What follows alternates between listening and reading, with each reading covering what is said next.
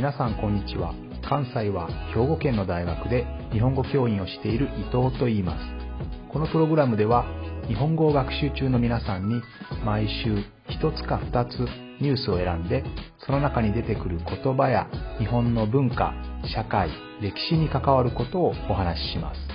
自然なスピードででもほんの少しだけ表現や文法を簡単にして話しますので皆さんが日本語そして日本を学ぶお役に立てれば嬉しいです。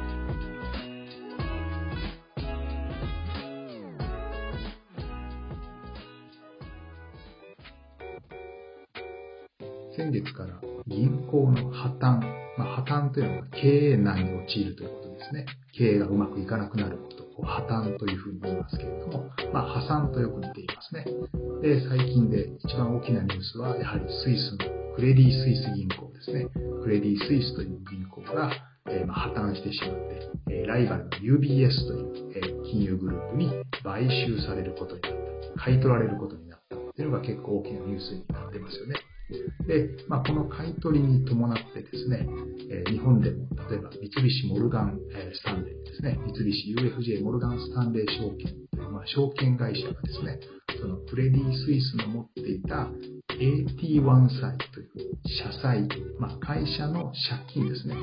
えー、債券を買っていたんですけれども、この950億円分が完全に無価値になってしまったという、えそんなニュースが最近入ってましたよね。この話を簡単に解説するとですね、まあ、クレディ・スイスというのはもちろん銀行ですので、お客さんからお金を預かる、まあ、預金ですね、お金を預けてもらって、そのお金を運用して、例えば株を買ったり、国債を買ったりして、利益を出して、そしてそのお客さんに利子をつけて返すんですよね。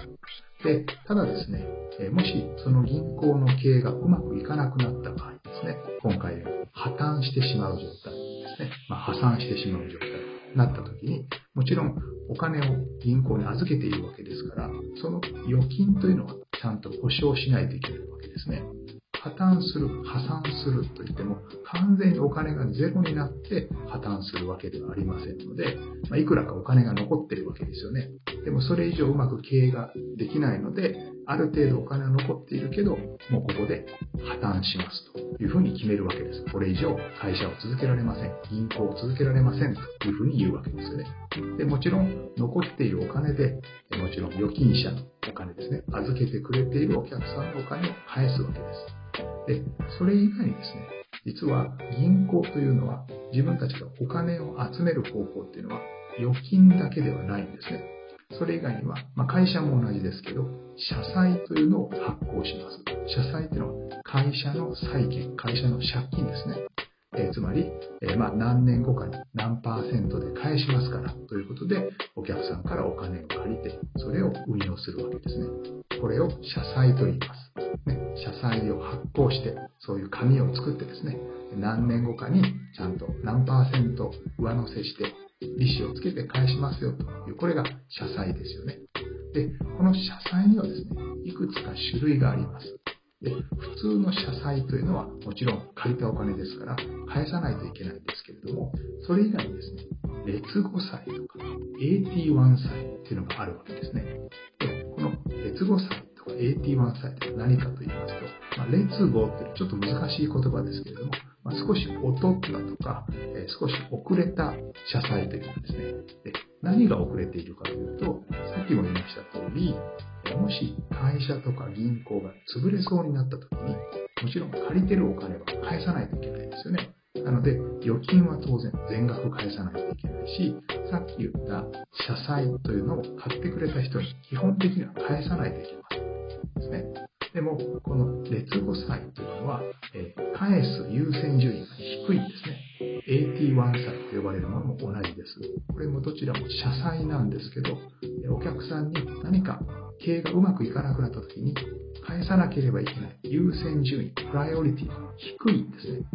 その代わり、えー、利子は高いんです。例えば、普通社債を借りた時は、例えば5年間で、後で3%つけて返しますねっていうところを、えこの劣後債とか81債というのは5%つけて返しますよ。8%つけて返しますよ。のようにですね、まあ、ハイリスク、えハイリターン、えそういう社債なんですね。もちろん、それ以上にリスクが高いのは株式ですよね。株式というのは皆さん知ってると思いますけれども、まあ、その会社にお金を投資して、ね、その会社がもしうまくいけば、えー、その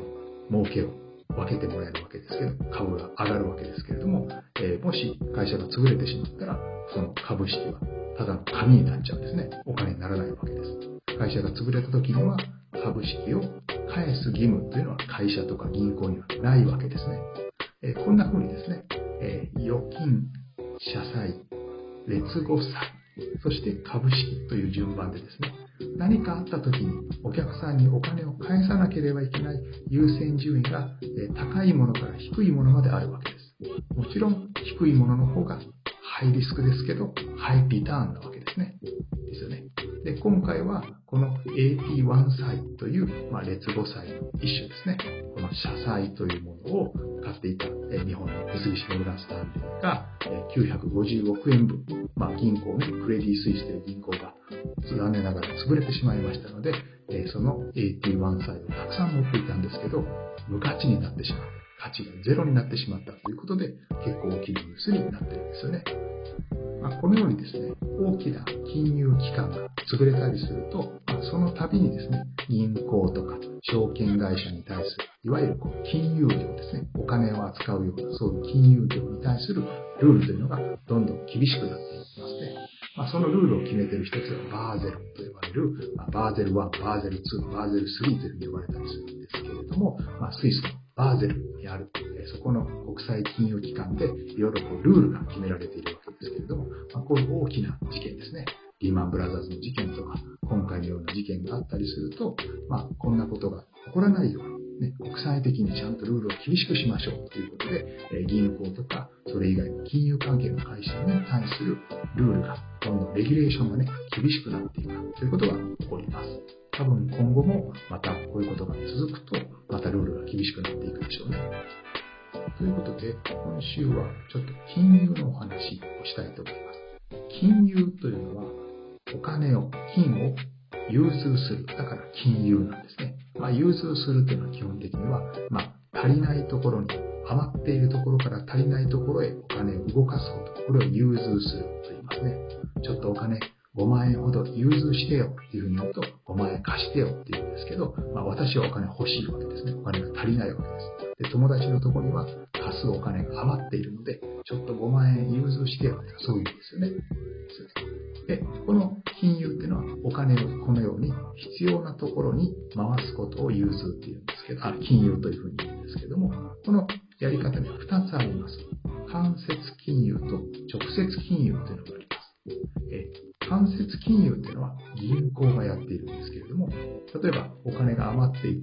投資をしたいな、インベストメントしたいなと思っている人がいますよね。これ投資家ですよね。で、投資家からお金を預かって、銀行が一回お金を預かって、そしてその銀行がどこに投資をするかを決めるんですね。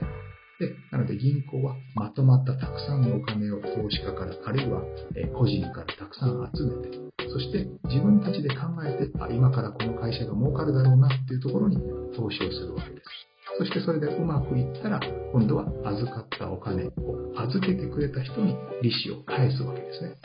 ですので、お金を預けた人が直接自分が投資したい会社を選んでいないので、これを間接金融というふうに言います。もちろんそれを行っているのは銀行ですね。銀行が間に入って投資家と会社のお金を融通すると。投資家からお金を預かって、それを自分たちの判断で、銀行の判断でお金を会社に投資する。これを間接金融というふうに言います。それに対して直接金融っていうのは、ま直接ですから、例えば私がトヨタに投資したいなと思ったら、例えば証券会社に頼みに行ってですね、ちょっと私10万円トヨタにまトヨタの株は10万円では買えませんけれども、まあ、10万円でトヨタにお金を入れたいんだけど、というふうに、まあ、頼みに行くわけですね。そうすると、証券会社は少し手数料を取って、私の10万円を預かって、直接トヨタに投資をしてくれるわけです。で、私はそれで、えトヨタの株を買うことができるわけですね。ということで、この場合は私が自分で投資したい会社を選んでいるので、ねえこれを直接金融というふうに言います。ですので、え金融には2種類あります。間接金融と直接金融ですね。そして日本の一つの特徴として、日本はですね、間接金融がとても強いんですね。実は欧米では直接金融が主なんですけど、日本ではこの銀行が中心となった間接金融でも非常に強いという特徴があります。これは少し日本の歴史を紐解いていく、日本の歴史を振り返ってみる必要があるんですけど、まあ、日本はですね、もともとは実は直接金融というのが強かったんですよね。特に明治時代に入ってから江戸時代でずっと鎖国をしていて、え貿易をしていなかった。他の国とあまりしていなかった状態から一気に国を開いてですね、近代化を図りましたので、この明治時代になった時というのは、国が大きく発展をするわけですね。そして、新しい産業がどんどんどんどん起こってきます。でそういった時にですね、まあ、皆さんも1万円札のお札の顔の渋沢栄一ですよね。渋沢栄一さん、これで非常に有名ですけれども、まあ、彼のような人がですね、いろんな政治の世界とか、え産業の世界にいろいろコネクションを持っている人がですね、え投資したい人から直接お金を預けてですね、例えば私がお金を持っていて、あそこの電力会社に、えーと、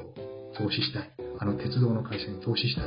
そう言うと、えこの渋沢栄一さんのような人がですね、よしよし分かった、私が口を聞いてあげようという、私が紹介してあげようという形で、えー、投資家と投資してもらう会社を結びつけてくれるわけですね。まあ、こういうふうに私がどこかに投資をしたいと思っていて、え投資先を一緒に探すわけですから、これは直接金融なんですよね。